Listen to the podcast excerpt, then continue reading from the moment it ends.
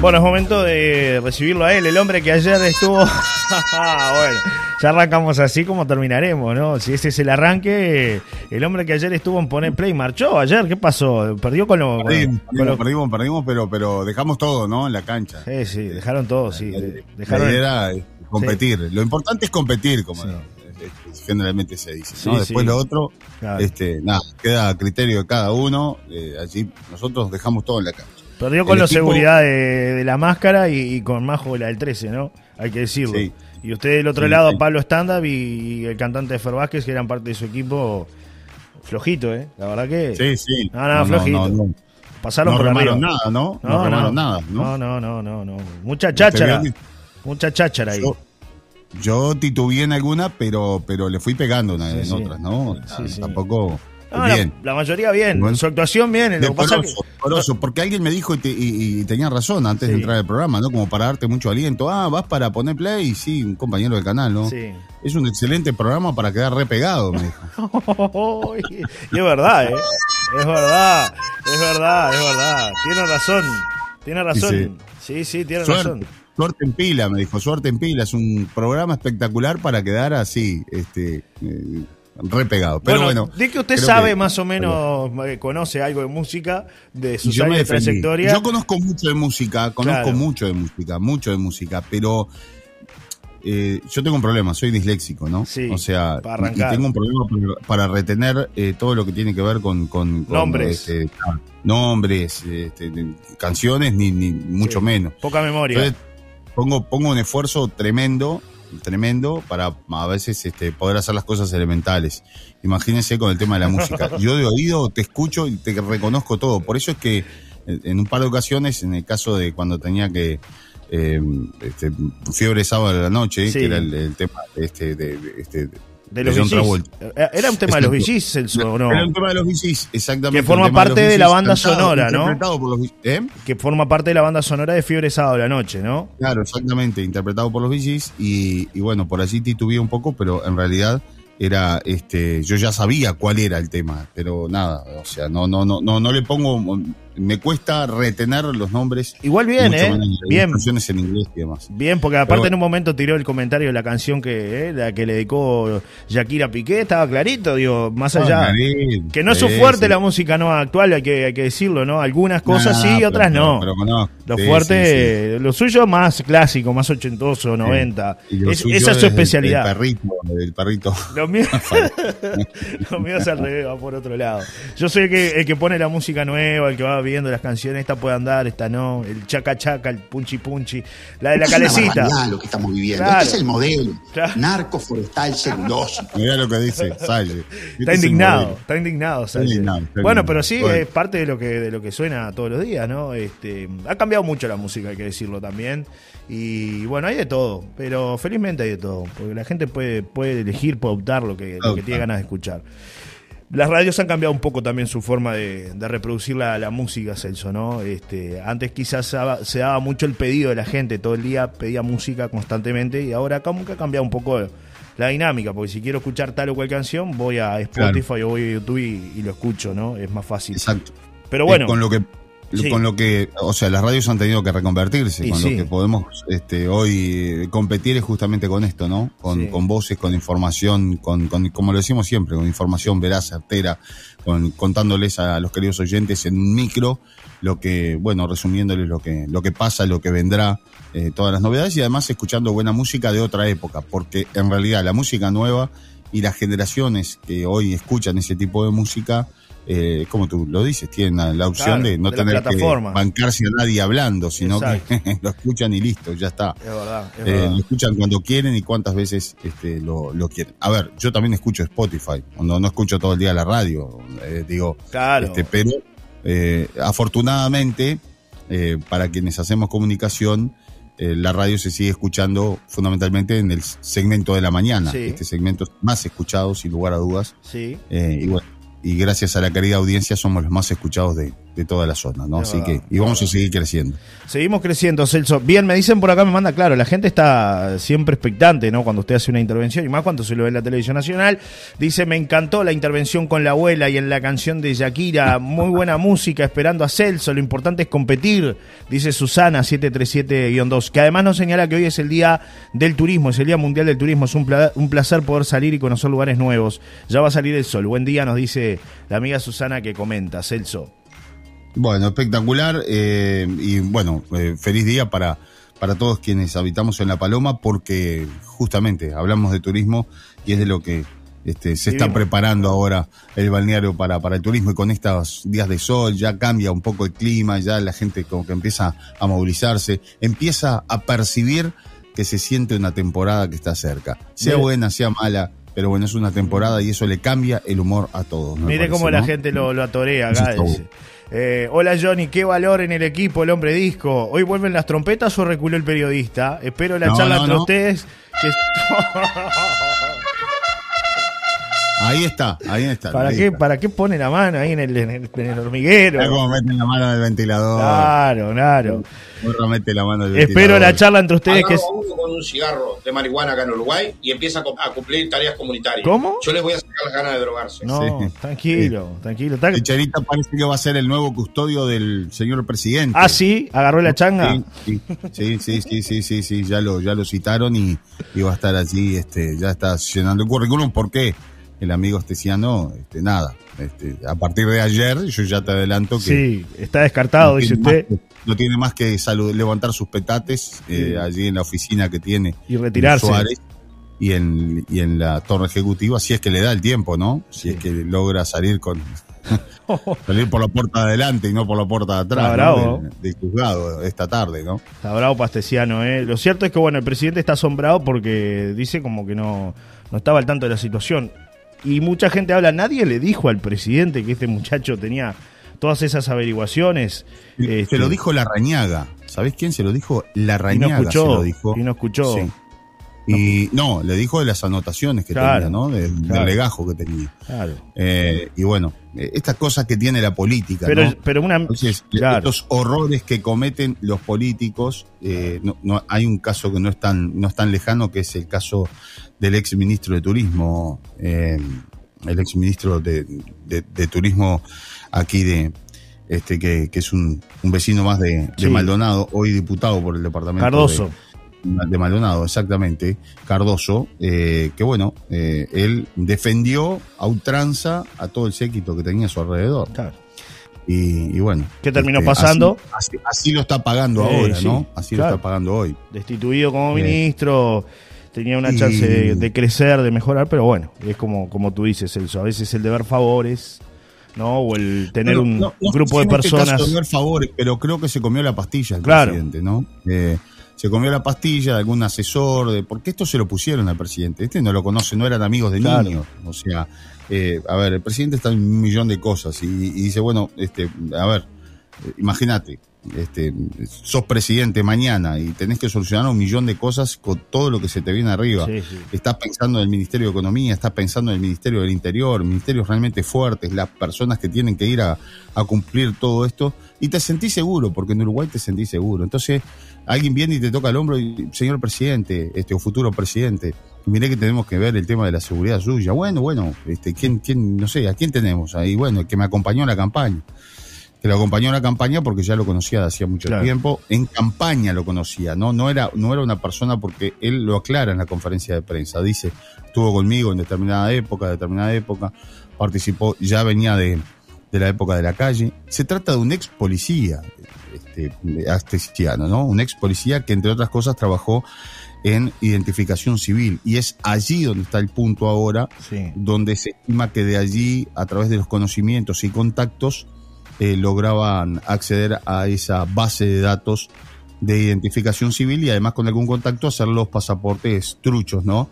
Para un montón de rusos que andan hoy por América Latina, y esto fue lo que llamó la atención, eh, con pasaportes uruguayos. Eh, ese es el punto. Y allí lo detectan en México. En México es donde se enciende la alarma, donde aparecen un montón de familias con todos rusos, pero con pasaporte uruguayo. Entonces, claro, hoy está todo informatizado. Entonces empiezas a, a saltar. E incluso los programas informáticos ya tienen las alarmas preestablecidas si te aparecen 50 personas con un eh, pasaporte, bueno, ayer la fiscal hablaba hasta de miles de personas, ¿no? Cientos de pasaportes.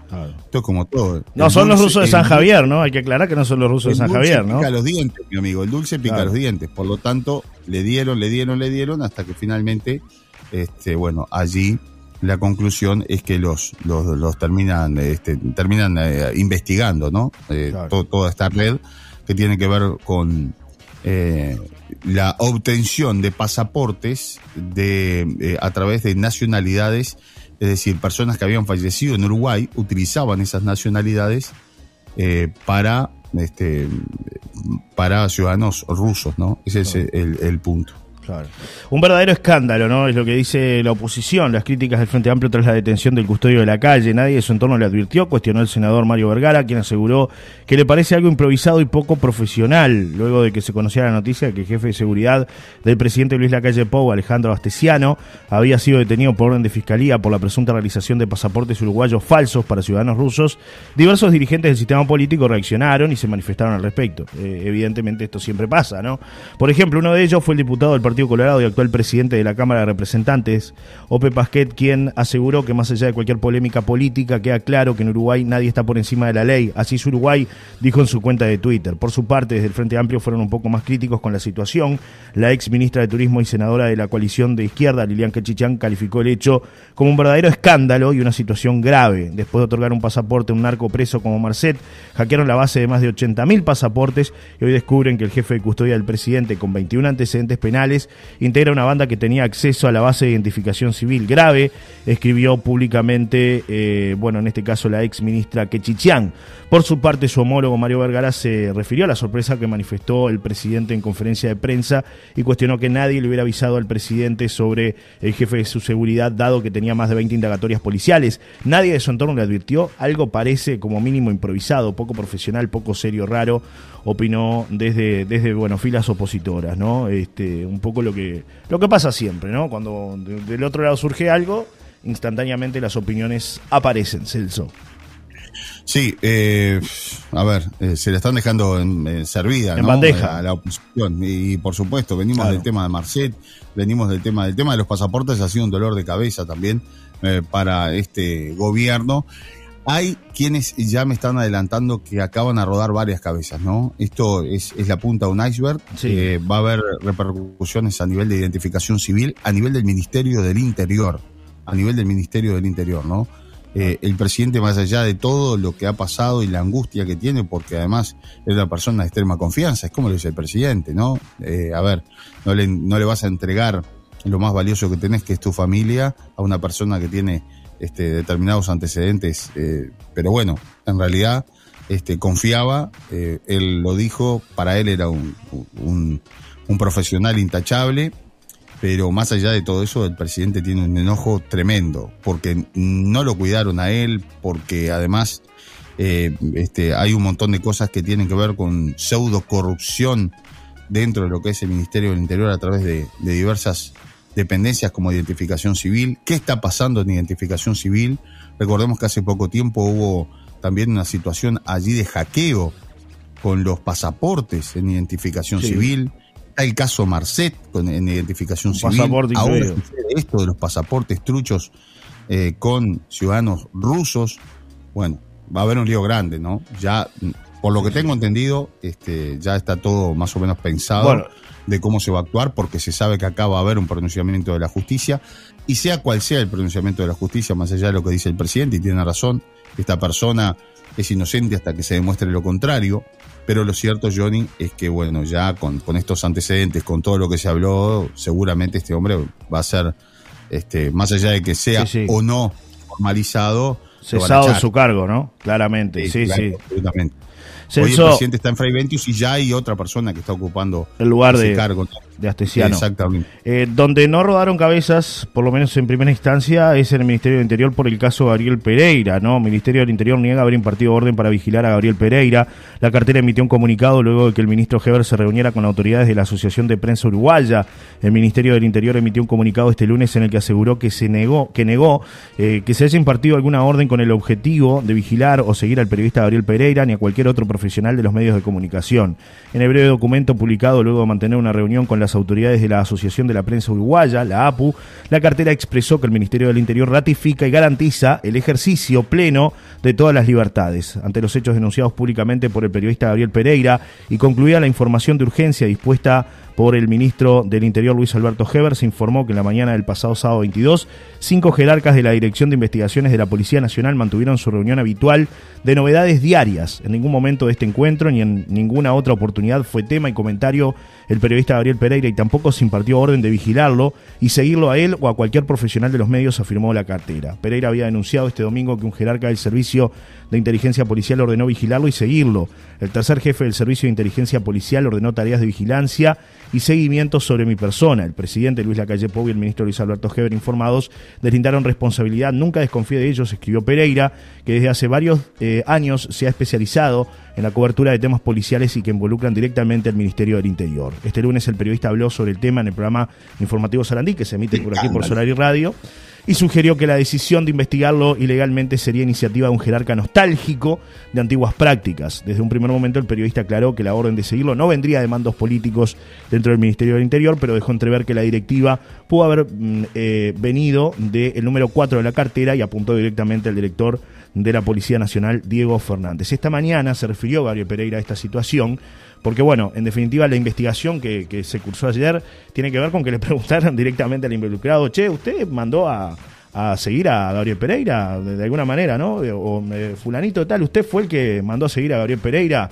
Eh, no, no, yo no fui ministro, no, no, yo no tuve nada que ver. Y bueno, quedó ahí. ¿Qué dice a todo esto Gabriel Pereira? Que bueno, él no va a presentar ningún tipo de denuncia en fiscalía y bueno, da como por cerrado el tema, ¿no? Porque sabes lo que pasa, no tiene las pruebas Gabriel, Pereira. Ese es el tema. No, y él dice que pueden haber borrado inclusive hasta los mensajes y bueno, hoy hay sistemas informáticos. Y bueno, a ver, ¿cómo, cómo, ¿cómo se dio todo esto? Es clarísimo, como se da muchas veces. Una reunión allí entre jerarcas. Claro. Eh, y un, el, el, mayor jerarca de los cinco que estaban reunidos les dijo, muchachos, acá tenemos a este individuo, este, lo conocen, ¿no? Sí, sí, bueno, es el que nos está complicando la historia. Este grano en el traste, para hablarlo finamente, ¿no? Esta protuberancia que tenemos exactamente acá y bueno, nos está molestando. Tenemos que empezar a investigar un poquito sobre la vida de este señor. Así que bueno, voy a pedirle al, este, al señor Johnny Casella que investigue este, un poco la, cuestión, vamos a hacerle algún seguimiento, vamos a ver qué, podemos encontrar de este amigo Pereira para tener algún elemento, ¿no? Se, ha, hecho en todos los gobiernos, ¿eh? Mire que me consta que se hizo en gobiernos de Frente Amplio esto también, ¿eh? Se, ha hecho en todos los gobiernos, este tipo de trabajo de boca, no son ningunos tontos, nadie va a impartir una orden, eh, o sea, por la cual sabe que no tiene la garantía de un juez o un fiscal, a través de un mail o te lo va a mandar por, por audio. Ah. Johnny, eh, escúchame, vamos, vamos a ver si, investigamos ahí un poquito a, Gerardo Martínez, a ver si qué, está haciendo, si es que desayuna o no, por otros, como dicen, y todo lo demás. Eh, esa, es la, esa es la realidad. ¿Y qué pasó? Alguien de allí, de ese entorno, salió de esa reunión y le dijo, Gabriel, mira, está pasando esto y esto, yo no estoy de acuerdo, estas prácticas se hacían en la época de la dictadura. Pusieron tu nombre arriba de la mesa. ¿Qué hace Gabriel Pereira? Bueno, este, confía plenamente, como él dice, en la fuente que le da la información, alguien de, mucha confianza de él y de un cargo jerárquico dentro de inteligencia, y lo tuitea. ¿eh? Ese es el tema. O sea que lo, lo, que pasó, eh, pasó. Pero ¿qué ocurre? Cuando lo llaman a todos los que estaban en la reunión, ellos dicen, sí, efectivamente nos reunimos. Hablamos de, de esto, de lo otro, de acá, de allá, pero la verdad, no, no, no, no, no. De Gabriel Pereira hablamos. No, no, no, no. Claro, ¿quién va a salir a decir? Este, Imagínate a alguien que está subordinado a, otra persona, acusar a tu jefe. Imagínate acusar a tu jefe, ¿no? Nadie. Este, no, no, sí, sí, pero el que mandó fue Diego Fernández el que mandó a hacer, y yo estaba en la reunión. Bueno, aparentemente nadie acusó, como siempre sucede en estos casos. Guardamos abajo de la alfombra. Tiran la piedra y esconden la mano, exactamente. Imagínate, se armó un escándalo tremendo.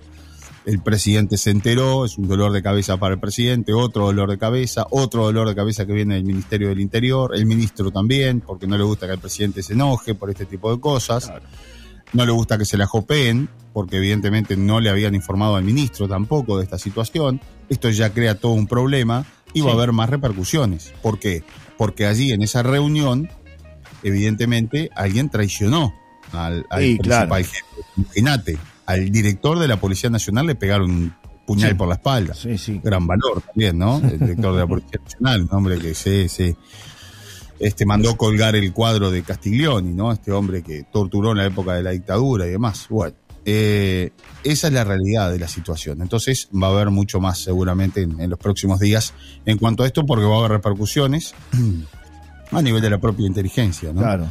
Gabriel Pereira, bueno, descarta entonces llevar adelante una denuncia en fiscalía. Él dice, y él dice que no tiene, no, tiene tiempo para, para ir a fiscalía, a atravesar todo un no digamos todo lo que lo que significa. Lo que hablamos siempre Celso que nos pasa a nosotros si viene alguien y nos plantea una situación que nos lleve a la fiscalía cuánto tiempo perdemos en ir a, más allá de que puedas tener las pruebas o no que no sé si es el caso no este pero cuánto tiempo eh, uno tiene que perder en ir a, a fiscalía a declarar poner un abogado es decir, hay que evitar muchas veces eso, ¿no? Y creo que es un poco lo que también trata de hacer Pereira de, de, no ir más allá y quedarse, bueno, ahí. No, no, no, coincido contigo. Yo acá lo que creo es que Pereira no tiene, no tiene una prueba. no tiene elementos. Más allá del dato de la persona. Más allá de, la conversación con el que le pasó el, dato. Es decir, y bueno, y si se complica la situación, bueno, yo te, te citaré. Eh, el que me lo dijo fue fulanito, pero el, periodista nunca da... La fuente, eh, nunca revela la fuente. Claro, nunca revela la fuente. Esto es un tema de que va más allá de esto porque es un tema gravísimo. ¿Y qué te parece? Gravísimo. Pereira lo que hizo fue acá exponer esto, ¿no? La situación, para ver si tenía alguna repercusión más rápida. Pegarle una cachetada al, Ministerio del Interior, ¿no? Decir, a ver, señores, mire que mandaron espiarme y, hace tres días y yo, lo sé. claro, yo lo Esa es la inteligencia que tenemos en Uruguay. Escúchame una cosa, no, no sean, no sea nabo, como dijo Mujica, ¿no? En aquella oportunidad, ahí está, ¿no? Sí, sí. Este, pero bueno. Eh, el Ministerio de... Sí, pero si me lloras, no. No lloro, Pepe. Ah, bueno, entonces... el, el, Ministerio del Interior ratifica y garantiza el ejercicio pleno de todas las libertades. Culmina diciendo el comunicado de prensa, ¿no? Sí, sí, un verso. Además, eh, hoy yo lo conozco a Fabián Cardoso, es un gran periodista, es un amigo, pero no estoy de acuerdo para nada dentro de lo que es la Asociación de la Prensa del Uruguay, para nada, en absoluto. Esto no defiende a los periodistas. No, totalmente. esto ocurrió, esto pasó. ¿Qué garantías te da esto, Celso? si te pasa, si te pasa mañana. no, hubo una reunión entre cinco muchachos y te minimice todo. no, y al final no, pasó nada. Todos dicen que no. No hablaron del tema. claro, claro. decir que sí, obvio. No, no, hablaron del que tema. espiar a un periodista. Claro, claro. Eh, tenés que tener las pruebas muy, muy básica la investigación, Celso. Me parece que es una investigación como cuando hay algún problema, un conflicto a nivel escolar. Es eso que se reunieron cuatro o cinco compañeritos. A ver, usted dijo, usted le dijo, la maestra, no, ah, no, ellos dicen que está todo bien. Más o menos así, ¿no? La investigación poco seria. La verdad, ¿y qué garantías ofrece en eh, el futuro este tipo de cosas, no? Y absolutamente, absoluta. A ver, si, si la policía quiere y, este, inteligencia quiere, si mañana nos quiere investigar, mañana nos quieren escuchar, Lo nos van a, escuchar.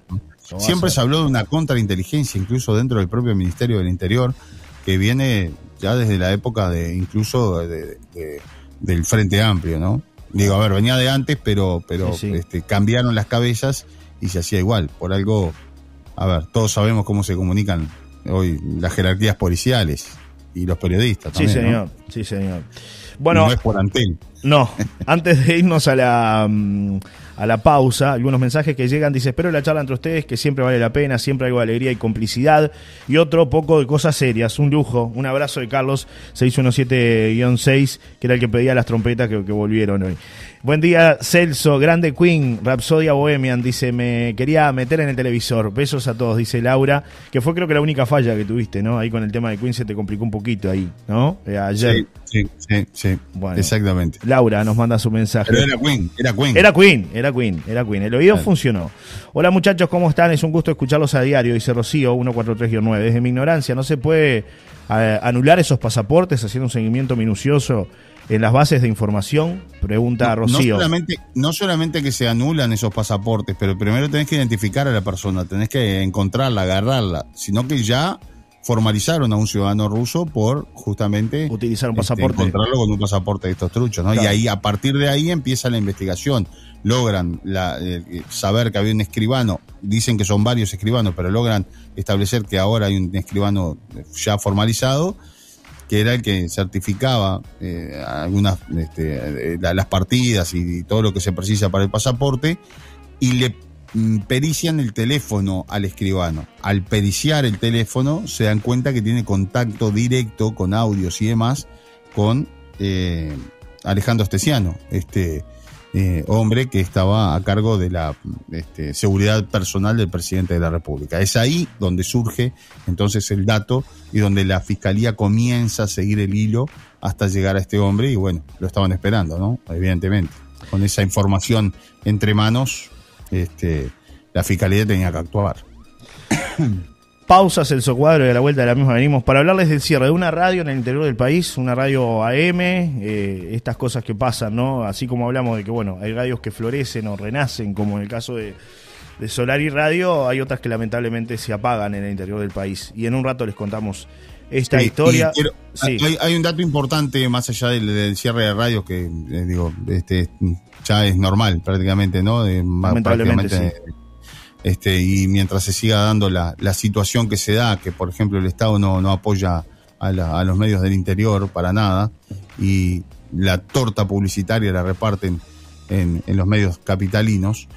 Eh, más allá de esto, hay un, yo quiero antes de cerrar este, este, este, mm, esta parte que estábamos hablando del tema de justamente Alejandro Astesiano, estoy buscando por acá, hay un, un audio eh, que se dio a conocer en las últimas horas, que, tiene que ver por allí. Yo voy a ver, capaz que hacemos la pausa y después yo lo, nos ordenamos, el vamos a leer. Sí. Sí, sí, nos ordenamos y a la vuelta de la pausa lo comentamos, ¿te parece? La charla que tiene Astesiano con el eh, escribano. Y, es una de las pruebas que hoy tiene la fiscal justamente para poder eh, imputarlo, eh, entre otras cosas, de asociación para delinquir. Pero lo voy a buscar por acá. Si logro el audio, lo vamos a escuchar. Y si no, lo vamos a, leer para que tengan una idea ustedes de, de qué se trata y de cómo se manejaba esta organización. Pausa, ya venimos.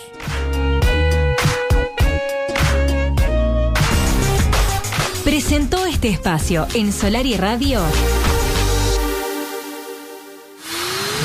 Provisión Barrio Parque. Completo mini mercado. Ahora con nuevo servicio. Anexamos frutería. Viajamos todas las semanas para traerte lo mejor del mercado a tu mesa. Con muy buenos precios y ofertas. En Barrio Parque. Calle Amaral Casi Canilla. A una cuadra de la ex fábrica de hielo. Con la atención de Lucía y Cristian. De lunes a sábados en horario continuo de 8 a 23 horas. Domingos abierto de 8 a 13 y de 17 a 23 horas. Provisión Barrio Parque. Okay.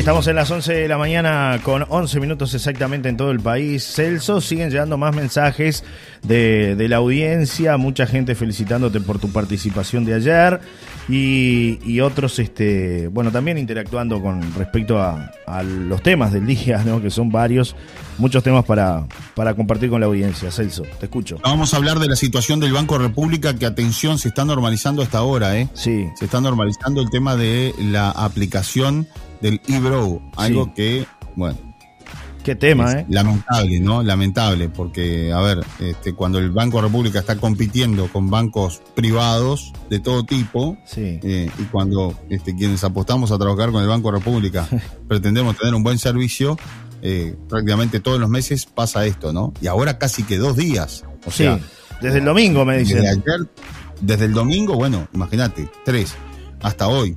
Lamentable la situación, ¿no? Pero bueno, se está normalizando a esta hora, así que es una, una buena noticia para quienes trabajamos con el Banco República, así que a los queridos oyentes este, que nos sintonizan, a los acreedores, tranquilos, que hoy sale la plata y a, este, bueno. Este, Esperen que ya le va a llegar. Claro. tienen la posibilidad de depositar también. Así que bueno, muy bien. Hoy, hoy, Vamos al audio. Hoy ¿eh? irán, hoy irán cruzados, ¿no? De un lado a otro los billetes, ¿no? Para aquellos que tienen que pagar. Ayer, el pretexto era ese, ¿no? Que, no anda, que, no puedo acceder a la cuenta, que no te puedo transferir. Entonces era, era verdadera, era, claro. Era real. Lo de ayer era real. Un escándalo. ¿Cómo? Era un escándalo. Sí, sí, sí, sí. A ver qué dice la audiencia. ¿Qué dice la audiencia? A ver qué dice la audiencia. Buen día, Johnny. Este, hay algo que me parece raro de todo eso y es que el, el, hombre tiene que andar todo el día con el presidente, para arriba y para abajo. ¿Qué tiempo tiene ese hombre de andar falsificando cosas? No, a, mí yo lo encuentro un poco raro a eso, un poco que, como que no lo entiendo. Este, no sé, este, es una cosa media, medio, medio confusa. Yo qué sé. Bueno, soy Cristina 378 3.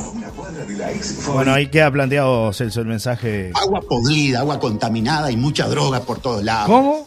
¿Cómo? agua podrida, agua contaminada y mucha droga por todos lados. Está con todos ahí Ah, hoy está enérgico, ¿eh?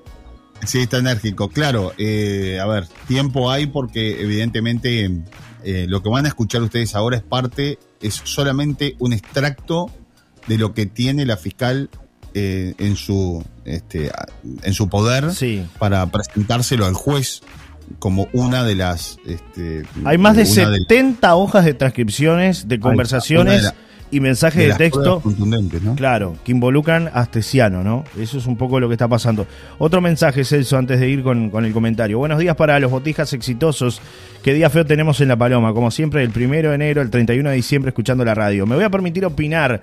El Ministerio del Interior es una organización dentro del Estado o una corporación paralela para llevar agua al molinos de turno. Tanta inteligencia no hay con todo lo que pasó antes y ahora. Me molesta tanta mentira. Todos los políticos son iguales y del partido que sean. Muchos de estos señores ganan dinerales y tienen otros negocios paralelos, sin, sin palabras. Arriba los que quieren vivir honestos, malditos políticos. Es mi reflexión de un viejo vecino, el Tavo 602 3. Se acabó el recreo. Ay, que se va a terminar. Ya lo dijo Manini, se acabó el recreo. Sí, sí, avísele a Manini que se le alargó el recreo, más que se le acabó el recreo. se acabó el recreo.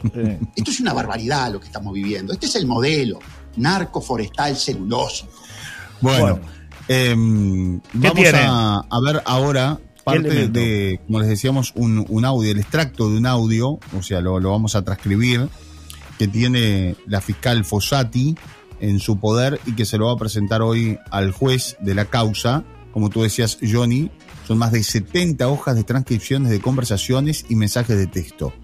Eh, yo vamos a tratar de leerlo y lo vamos a ir interpretando porque no se entiende mucho. No, está medio, medio confuso el audio. Está medio confuso, exactamente. Pero es una conversación que tienen con respecto a lo que es el trabajo que están haciendo con una de las computadoras con las cuales se emiten esos pasaportes falsos, Celso. Exactamente, es una computadora que fue eh, a ver, que, fue entregada por el Ministerio del Interior a un funcionario, como a muchos funcionarios del Estado que se les entregaron. Yo tengo particularmente familiares que trabajan en el Estado, y en la época de pandemia les entregaban incluso hasta una notebook, una computadora portátil, para que este, pudieran realizaran tareas desde la casa a nivel remoto, con lo cual te dan todos los accesos. Tenés todos los accesos ahí. Entonces, la transcripción dice así. No sabes cómo están laburando vos. En serio te digo, fuimos a la casa del otro vos, que tiene la computadora que trabajan cuando estaban en pandemia, con todos los accesos. Trabajan ahora desde ahí los locos. No, de verdad te digo vos, es más, me quieren dar esto, si pueden hacerlo, que vale una fortuna. Salen casi 50 lucas. Los están haciendo con esa, a ver si pueden hacerlo. Por eso te digo, no, no, afirma una de las escuchas eh, que, se entiende. Bueno, el que dice, el que habla justamente es Astesiano, ¿no? y un escribano, ¿no? Son dos personas que hablan, las que mantienen el diálogo. Exactamente, pero el que hace referencia al que vamos a tratar de, traducirlo. No sabes cómo están laburando vos, en serio te digo. Ese es este, este, Astesiano que le dice al escribano. Fuimos a la casa del otro, vos, que tiene una computadora que trabajan cuando estaban en pandemia, con todos los accesos. Trabajan desde ahí los locos. Es decir, la organización trabajaba con esa computadora y con esa computadora accedían a todo lo que tiene que ver a la base de datos de identificación civil. Claro. Por eso de allí sacaban la información. Eh, no, de verdad te digo, es más, me quieren dar esto, si pueden hacerlo que vale una fortuna, salen casi 50 lucas. Ahí no se entiende bien. si son 50 mil pesos o si son 50 mil dólares lo que valen los pasaportes. Supongo que deben ser 50 mil pesos, ¿no? claro, habla de una fortuna. Capaz que son 50 mil pesos, seguramente 50 mil pesos por pasaporte, exactamente. exactamente. me quieren dar esto si pueden hacerlo, es una fortuna, 50 mil pesos, ¿no? Exactamente, lo están haciendo con esa, o sea, lo están haciendo con esa, ahí le cuenta cómo, es la trama, de cómo lo están haciendo.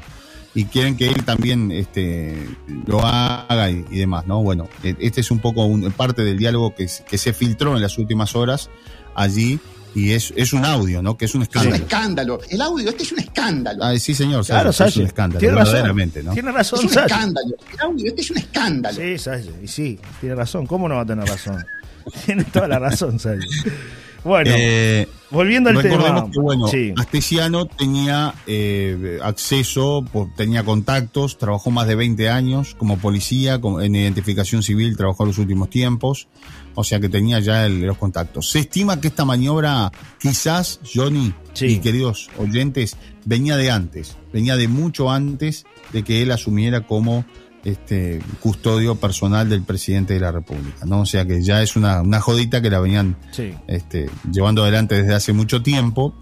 Después se investiga todo esto del pasaporte Marcet y se investiga también allí en esta misma investigación eh, alguien que parece que en identificación civil se dieron cuenta que alguien estaba entrando a la base de datos. Y ahí también eso, ustedes lo van a escuchar más adelante, o seguramente en el correr del día, sí. pero tiene que ver con la investigación, aquella, aquel hackeo que se que salió Hebert a decir que no había problema ninguno, que estaba todo bajo control, que simplemente habían constatado que alguien había entrado a la base de datos. Bueno, eran ellos que estaban entrando. Celso, eh, una información de último momento que está dando a conocer Montevideo Portal. Identificación Civil radicó la denuncia que terminó en el arresto de Astesiano. ¿Cómo fue? En el organismo detectaron más de 60 partidas de nacimiento falsas e investigaron internamente por tres meses antes de derivar a Fiscalía. La denuncia por la que el jefe de la custodia personal del presidente Luis Lacalle Alejandro Astesiano, fue detenido este domingo surgió de la Dirección Nacional de Identificación Civil, según supo Montevideo Portal. Fuentes del organismo relataron que la investigación por falsificación de documentos que lleva adelante la fiscal Gabriela Fossati comenzó con la observación de uno de los funcionarios de identificación civil que al realizar la aprobación de los pasaportes notó que había algunas partidas de nacimiento que estaban adulteradas. Algunas estaban terriblemente falsificadas y otras con más sofisticación, agrega el informante, que prefirió no figurar en esta nota. En ese marco, el personal le comunicó lo que estaba sucediendo al director del organismo, José Luis Rondán. El jerarca no dudó en que se debía comenzar con un proceso judicial, pero antes de dar ese paso consideró que debía reunir pruebas para tener más elementos. Una vez que fueron juntando documentos se dieron cuenta de que había rusos, pero no solo rusos, ¿eh? venezolanos, cubanos y uruguayos involucrados en esta maniobra eh, delictiva.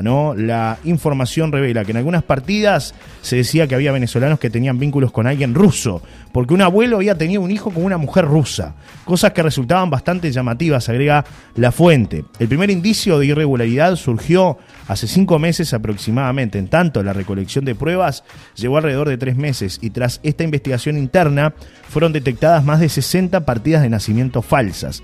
Antes de esto, en el 2019, la comunidad rusa en México había enviado una alerta en el mismo sentido al consulado uruguayo de ese país. Según informó Subrayado y confirmó Montevideo Portal, de acuerdo con las fuentes, a partir de entonces se les pidió a los funcionarios que miraran con detalle los documentos que se presentaban para la obtención de los pasaportes. Según dicen, desde la propia identificación civil, Antes de eso no hay registro de que se haya investigado el tema. Una vez que obtuvieron las pruebas que consideraron suficientes, radicaron la denuncia en fiscalía y quien tomó el caso fue Fossati. Según supo eh, Montevideo Portal, la fiscal fue tajante al decir que era necesario seguir adelante con el proceso y lograr una conclusión. Hasta ese momento, el nombre de Astesiano no había aparecido en la trama como uno de los posibles involucrados. Es más, según supo Montevideo Portal, la cúpula de identificación civil se enteró de la implicancia del custodio ayer a través de la prensa. Su nombre surgió porque las escuchas que realizó la Dirección Nacional de Inteligencia en el marco de la investigación de Fiscalía, además de dos ciudadanos rusos y otro uruguayo, fueron imputados por el mismo tema. El pasado lunes, Fossati realizó el control de detención de Astesiano y hoy decidirá si formaliza una investigación en su contra por falsificación o no. Esto quiere decir que, bueno, a raíz de estas escuchas telefónicas es que surgen todos estos elementos que derivan en la detención de Alejandro Astesiano. Claro, estaban investigando toda la red de corrupción, estaban investigando por allí al escribano y es cuando lo enganchan a través de el contacto este, que él tenía y las conversaciones, tanto de WhatsApp como, como bueno, conversaciones que después a través del Guardian te pinchan todo el teléfono y nada. Me mató lo de lo de eso de que había venezolanos que tenían vínculo con alguien ruso. Un abuelo había tenido un hijo con una mujer rusa, cosa que resultaba bastante llamativa fue lo que agregó esta fuente consultada por Montevideo Portal. Bueno, como dice nuestro amigo, ¿no? Eh, Salle, un verdadero escándalo todo esto, Celso. Un verdadero, un verdadero escándalo, es, es, es una barbaridad. Pero bueno, eh, Tenemos dos temas para cerrar. ¿Cómo? Te vas por ladrón. ¿Quién le dice, dice que se va por ladrón, ¿no? No, no hay otra. Se acabó el recreo. No, sigue, Manini, sigue, el recreo. Bueno, yo sacaba una cuenta por acá rápidamente, ¿no? Eh, fíjate, 60, nada más que 60 de los últimos. La, a ver, la fiscal sostiene que hay miles de, de estos documentos circulando por toda América Latina y por el mundo. Hay miles, dijo Fossati ayer. Sí pero solamente estos últimos 60, estas últimas 60 partidas para los documentos rusos, le reportaban a la organización más de 3 millones de pesos. Claro. 3 millones de pesos. Así que en 60. Así que está bien lo de los 50 mil pesos que calculamos nosotros. Las 50 lucas son 50 mil pesos. Buenos días, qué loco lo del pobre Presi. No se entera de nada, da risa. Desde La Serena dice Verónica, 755-2, la vecina del presidente, ¿no? Estar al lado ahí. que nos avise si el presidente se va, se va a tomar un descanso. Se aparece a descansar, ¿no? Se aparece a descansar. Tiene previsto venir a Maldonado el próximo día viernes. Hoy está en Fraiventos y bueno, este, por supuesto allí todos los colegas siguiendo, ¿no? Minuto a minuto, porque se va a conocer en un rato nada más cuál es el, destino final de este hombre, ¿no? Cuál es el, veredicto de la justicia en cuanto a, al futuro de, su jefe de, custodia personal. Bueno, hablamos de... Ya, sí. Ah, ¿ya, ¿ya le suena la chicharra? Tenemos cinco No, no, no, pero tenemos, tenemos cinco minutos. No, no, cinco minutos para, para, concluir. Lo del Banco República ya lo tocamos, así que creo que quedó bastante claro que ayer tuvimos para aquellos que se conectan ahí está, a esta hora de la mañana, decirles que, este, bueno, eh, nada, el Banco República ha solucionado este Tu banco, tu banco, el Banco República, mi banco, está funcionando con normalidad, porque es nuestro, dice. ¡Te vas por ladrón! No. Se fue uno por ladrón un escándalo. Parece que esto es un escándalo. Sí, sí. bueno. Sí, sí. Bueno, triste la realidad la que viven los medios de comunicación hoy día, altos costos de funcionamiento, publicidad estatal que suma millones de dólares concentradas en canales de Montevideo 4, 10 y 12, tarifas de energía que hacen que una pequeña radio ponga la mayoría de sus ingresos solo para tener un transmisor prendido, BPS, DGI seguro y rezarle a todos los santos para que, una, para que una tormenta no te deje sin equipos para arrancar de cero. Bueno, esto es parte de un comentario que tiene que ver con que se apagó el transmisor, cerró sus puertas Radio Celeste 1570 eh, de Tomás Gomenzoro. Pasado este mediodía se dio a conocer de manera sorpresiva la información del cierre de este medio de comunicación en la pequeña localidad de Tomás Gomenzoro. Puntualmente a las 14 horas de este martes 20 de septiembre se apagó el transmisor de la emisora 1570M. Esto ocurrió la semana pasada. El próximo 4 de noviembre cumpliría 27 años de estar al aire. Fue fundada en 1995 y dirigida en sus primeros años por el recordado colega Mario Franco. A través de sus ondas radiales se contribuyó al desarrollo de la comunidad. La radio como altavoz utilizada como un espacio de comunicación, de denuncia y debate alternativo, donde se estimuló y permitió la participación de toda la sociedad.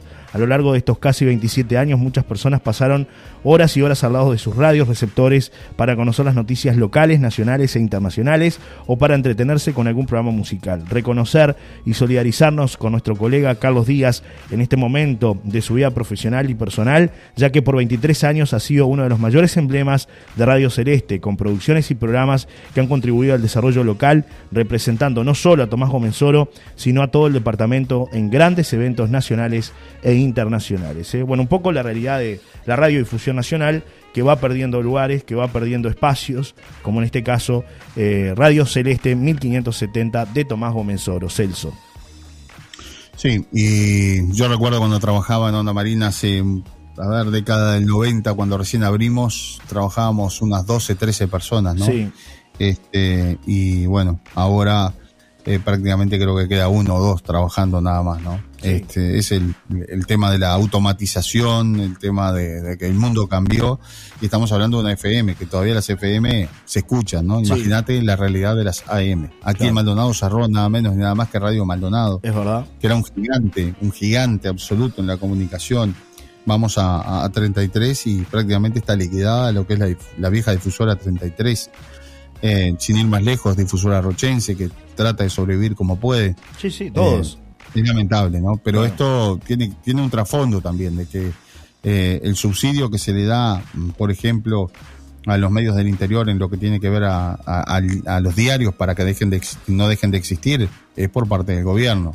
O sea, y por parte, a través de, un sistema que llegaron que está fantástico y que funciona muy bien. Y por eso es que hoy los diarios todavía viven, los pocos diarios que quedan. Eh, pero en lo que tiene que ver a, radios y canales de televisión, no hay ayuda ninguna por parte del Estado. Todo lo contrario, tenemos que pagar todos los impuestos, tenemos que pagar todo como cualquiera, y nadie dice que no los, no, los paguemos. Pero, por ejemplo, en el caso de los medios de Montevideo, tiene una diferencia abismal, para que tengan una idea. El otro día me enteraba de una pauta publicitaria del Ministerio de Turismo de más de 3 millones de pesos, ¿no? Para un canal de televisión. o solamente el Ministerio de Turismo. Imagínate todos los otros los otros entes y todo cómo, cómo ingresa, este, la cantidad de dinero que ingresa. Eh, y de eso no toca nada, nada, nada, ni, ni mil pesos, aunque sea para distribuir en, en los canales y radios del interior. Con lo cual, los medios del interior se están este, destrozando, ¿no? O sea, no va a quedar, no va a quedar nada en el futuro porque es muy difícil sostenerse del sistema privado. Digo, nosotros hacemos un gran esfuerzo y la verdad nos ayuda mucha gente. A nosotros, eh, eh, la verdad, hemos logrado, este, yo les diría, una, cruzada muy importante. Una cruzada libertadora, su cuadro. Claro, sí, sí. Y, y, el en gran parte el responsable sos tú, Johnny, que desde hace mucho tiempo seguiste una línea que yo empecé hace, hace años. y la verdad la gente, no, este, pero sabemos del esfuerzo muchas veces de, del comerciante, de la gente en apoyarnos para que esta radio no se calle, para que estas voces no se apaguen. Pero la realidad es que hay que hacer malabares. Nosotros terminamos el programa y de tarde, yo entre mis tareas y las tareas que hace Johnny también, este, estamos ahí viendo cómo sobrevivir y tapar agujeros, ¿no? Permanentemente. Y bueno, lo hacemos porque nos gusta, sí, porque es nuestro, es nuestra forma de vivir también. Claro. Pero eh, es un esfuerzo muy grande, ¿no? Sí, y, además lo que tú decías. cuando otros medios tienen, lo, lo, tienen su presupuesto eh, que evidentemente les llega y les sobra, ¿no? O sea, con solamente con, con las publicidades del Estado. Pero ustedes acá ahora no escuchan una publicidad del Estado, ¿no? bueno, habrá que tocar puertas, ¿no? Habrá que tocar puertas a ver si llega, ¿no? Sí, uno hace el esfuerzo, pero además lo que llega, cuando llega, son vintenes, ¿no? o sea, a, diferencia de, otros medios. no llores, como dice Mujica, no lloré. Póngame a Mujica ahí. Pasaron gobiernos colorados, pasaron gobiernos blancos, pasaron gobiernos del frente que teóricamente con la ley de medios todo se iba a solucionar, y los trabajadores, y no iba a quedar gente en la calle, y esto y lo otro, y todo, pa, pa, pa, pa, pa y no pasó nada. Y ahora estamos otra vez con el Partido Nacional y seguimos todo en la misma, en la misma línea. Absolutamente. Métame a Mujica ahí, no lloré. No solucionan ni blancos, ni colorados, ni frente, ni nada. ¿Por qué? Porque al político, al sistema político no le importa nada, no le importa más que este el séquito que lo, que lo rodea, ¿no? Y esa es la realidad. Sí, sí. Pongo Mujica ahí, así, deja de llorar un poco. No, pero, pero, pero, tampoco hizo nada Mujica en su momento, ¿no? O sea, nadie hizo nada. No, es un tema de Mujica, no, no hizo nadie nada, nada. ¿no? Anda a ayudarlo, no es que estás. Sí, sí, Mujica es. Pidió que nos fueran a ayudar. Está pidiendo que nos fueran a ayudar. Mira, hermano, moneda no tengo, pero no llores, carajo. Mujica no quiere que llore, pero es la realidad, Mujica, es la realidad. Bueno, así cerramos el día de hoy con una realidad que nos golpea a todos los que trabajamos en los medios de comunicación. Cada vez que una radio se cierra, se va a hacer su cuadro. Se va a hacer, eran diferentes. Se va cuadro. Algunos dicen, los nostalgiosos dicen eso. Ustedes, ustedes tengan cuidado que lo van a comparar con Diego Fernández y sigue así. Va derecho se acabó el recreo. Sí, sí, sí, sí, No, no se acabó nada. Avísele. Cómo le doy, cómo le doy pasto a las fieras, ¿no? Cómo le doy pasto a las fieras. Continúa el recreo, avísele. Agua podrida, agua contaminada y mucha droga por todos lados. Sí, está bravo, sí. Veo un ambiente frente amplista. ¿Qué quiere que le diga? Está, enojado. Es un genio, Es un genio, ¿sabes? ¿no? Él ve un ambiente. Veo un ambiente frente amplista. ¿Qué quiere que le diga? y después no siendo delincuente. Techerita que no defiende delincuentes, ¿no? Eso es lo más importante. No quiere droga tampoco. Agarro a uno con un cigarro de marihuana acá en Uruguay y empieza a cumplir tareas comunitarias. Yo les voy a sacar las ganas de drogarse. es tremendo. Es tremendo. Bueno. muy bien. Nos despedimos, Enzo Cuadro. Hasta mañana. Un abrazo. Sonó la chicharra. ¿Qué pasa con el puente? ¿Vamos a tener puente? No lloren, no, lloren. el puente es como, como, como el shopping de Punta del Este. Es un dolor de cabeza, dijo Antía que también este, está como el presidente, ¿no? Este, le, caen, le caen balas por todos lados. Está bravo. Ahora, ahora el del puente, se pelean con el Ministerio de Transporte y Obras Públicas, el Ministerio de Transporte dice que, no sé, que ellos se toman su tiempo, vio que el Ministerio de Transporte y Obras Públicas... Estado. El, mundo es muy light. Claro, el, Estado, mi amigo, es muy light. Es el Estado, sí, sí, ahora se viene Imagínate, ya se están preparando, se terminaron las vacaciones, que muchos no estaban, los ingenieros estaban de vacaciones con sus hijos, ahora después ya se viene fin de año, imagínate, te agarra Navidad, fin de año, olvídate, te agarra Reyes, acá nadie labura. Nadie quiere laburar, es la, verdad. Así que el puente ondulante, no sé, pondrán un puente con, un par de cuerdas, ¿no? El colgante, llevarán el de la el, de la coronilla, el colgante de la coronilla ahí para cruzar.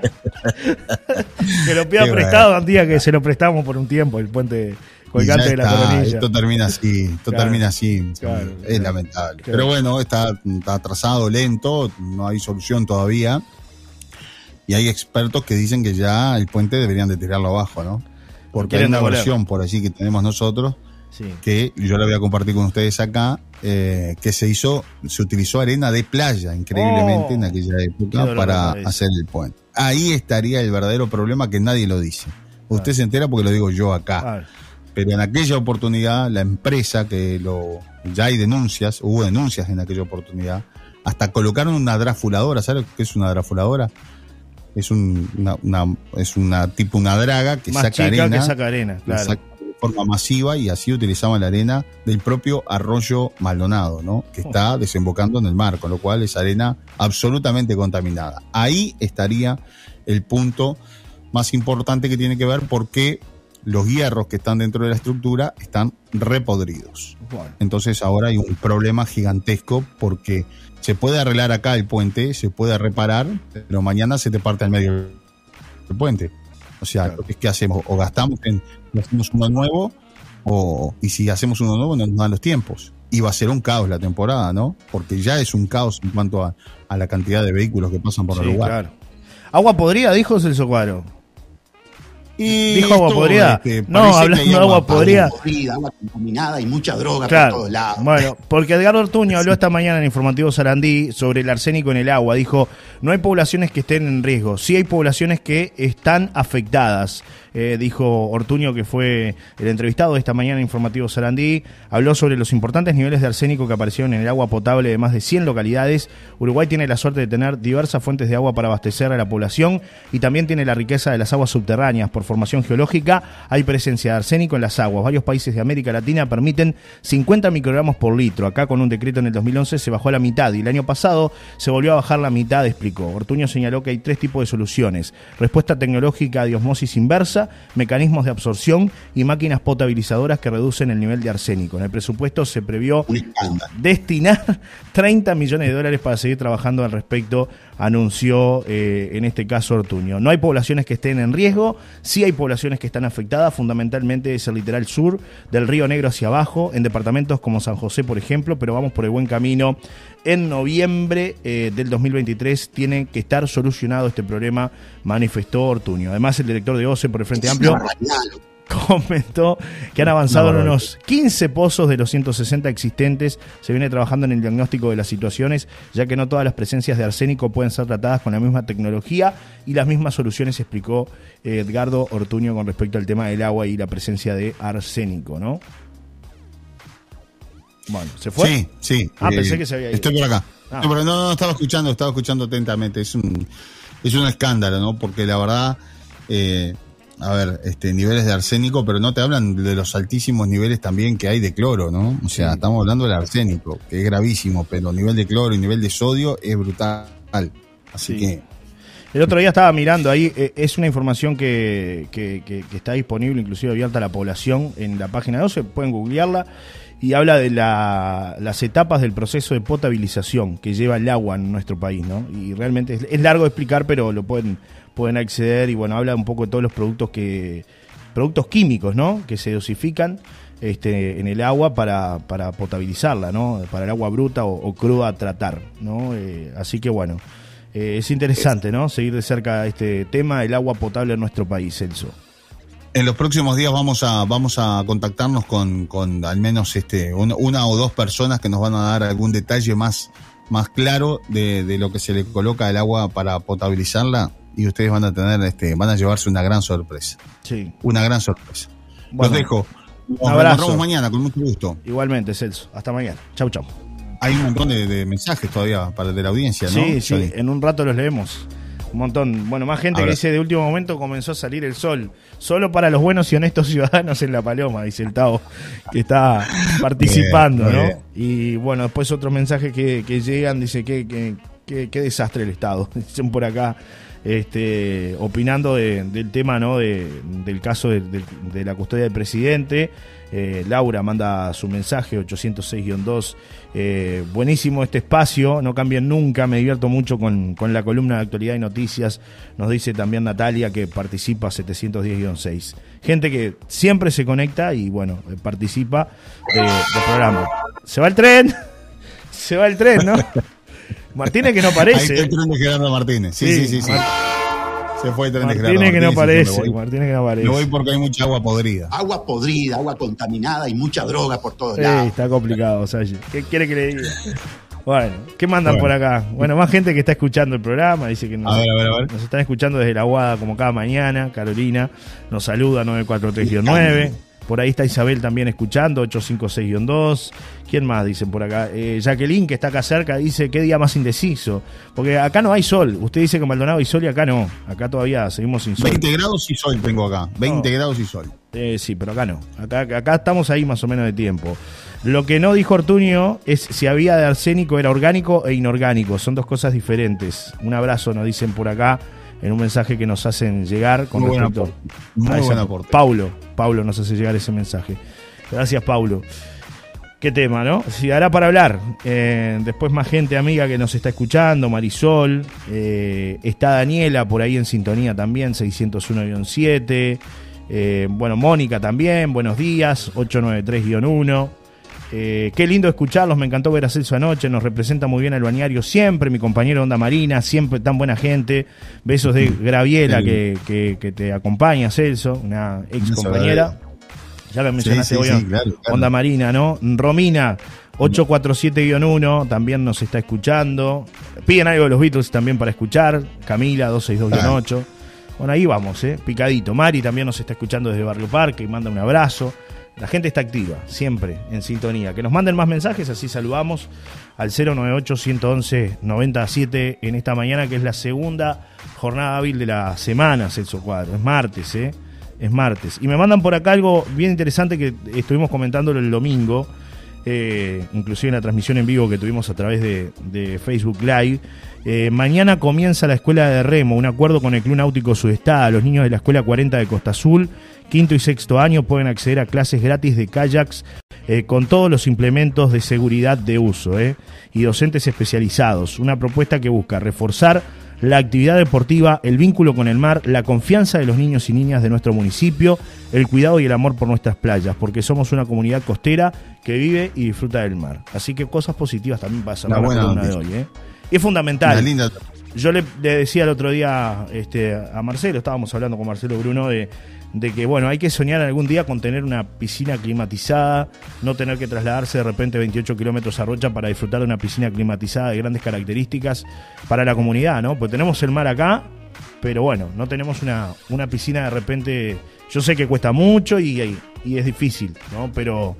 ¿Por qué no soñar en algún momento, Celso, con, con tener más infraestructura? Porque además eso también le da la posibilidad a mucha gente de utilizarla, ¿no? Gente que por ahí no tiene el dinero para poder pagarse un vehículo o una camioneta o irse en un ómnibus a, disfrutar del polideportivo, ¿no? En un lugar que tiene Océano Atlántico este, acompañándolo, ¿no? A, todas sus orillas prácticamente, ¿no? Absolutamente, hoy estamos ya con, el tiempo, este, pasados de tiempo, pero lo vamos a tratar ese tema seguramente en los próximos días, sin lugar a dudas. Eh, a ver, este, en el mundo existen incluso hasta piscinas naturales, ¿no? Piscinas que están eh, utilizando, utilizan el agua de mar, este, la filtran y, bueno, sin ir más lejos, en La Paloma hay una, una casa particular que durante muchos años funcionó con este sistema, ¿no? Es simplemente darle un poco de climatizar esa agua y, bueno, y está hasta la piscina incluso. Pero bueno. Bueno. Eh, Queda para, para mañana. Te dejamos ahí picando, latente al tema. Que además. Para todos. Hay información importante, Johnny, que estaba mirando en en, La Paloma Diario Digital, este, cual tú este, llevas adelante ese emprendimiento también, que tiene que ver con este individuo, que si te parece hacemos la pausa y tú lo, lo, amplías, este individuo que hizo verdaderamente un raíz delictivo, ¿no? Y que ya el cual lo habíamos adelantado acá, más allá de todo lo que robó a los comercios y a los comerciantes de, la zona balnearia, eh, le dieron simplemente una, un coscorrón y le dijeron, no lo vuelvas a hacer, ya lo habíamos adelantado acá este, porque bueno, no ameritaba enviarlo a la cárcel por robar ropa, robar whisky, robar diversos elementos en por lo menos seis comercios de la zona. Pero te lo dejo para que tú lo amplíes. Sí, un, dato pequeño, porque ya tocamos la noticia más, más temprano, Celso, y se nos pasó en alto, pero un dato... para los madrugadores. Sí, sí, bueno, fue a eso de las 10 y 20 de la mañana.